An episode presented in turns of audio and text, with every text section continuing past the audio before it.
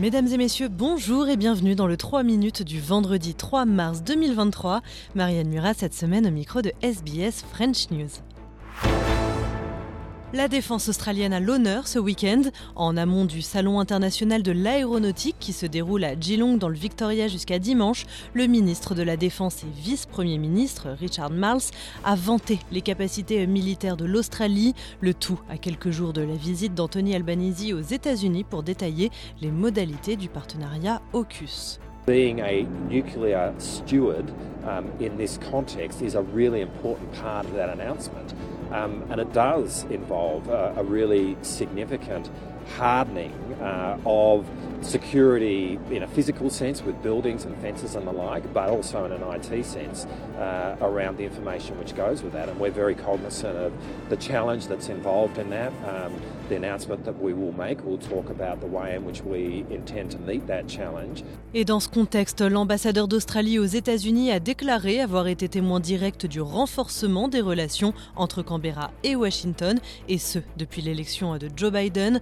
Pour Arthur Sinodinos, nul doute que les intérêts stratégiques partagés, notamment dans la région Indo-Pacifique, comprend entre les lignes la lutte contre l'expansion chinoise, eh bien, ont uni les deux pays. L'ambassadeur ajoute qu'il est dans l'intérêt australien de continuer à renforcer ces relations.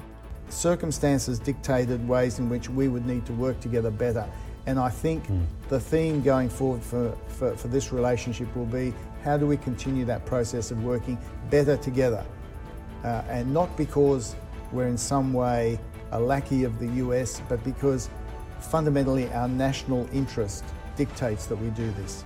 La Russie annonce avoir déjoué une attaque terroriste dénonçant une incursion de soldats ukrainiens sur son territoire. Moscou attribue à Kiev la mort de deux civils, un homme et un enfant. Si c'est avéré, il s'agirait de la première attaque de la sorte depuis le début du conflit, il y a maintenant un peu plus d'un an. Mais l'Ukraine, de son côté, dément formellement et reproche à Vladimir Poutine de chercher à justifier ses offensives permanentes. Et enfin, en Iran, plus de 800 écolières ont mystérieusement été empoisonnées au cours des trois derniers mois.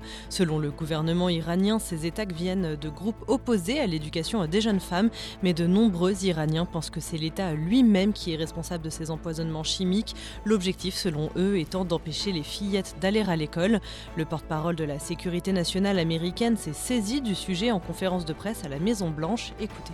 It's uh, deeply concerning news uh, coming out of Iran. Uh, these, uh, uh, what, what could be the poisoning of, of young girls that are just going to school. Uh, we see reports that the Iranian government are investigating it. That's the right course of action. We want those investigations to be thorough and complete, and we want them to be transparent.